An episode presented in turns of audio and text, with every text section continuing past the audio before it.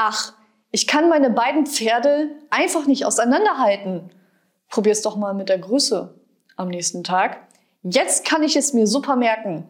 Das schwarze Pferd ist 1,75 Meter groß und das weiße 1,60 Meter.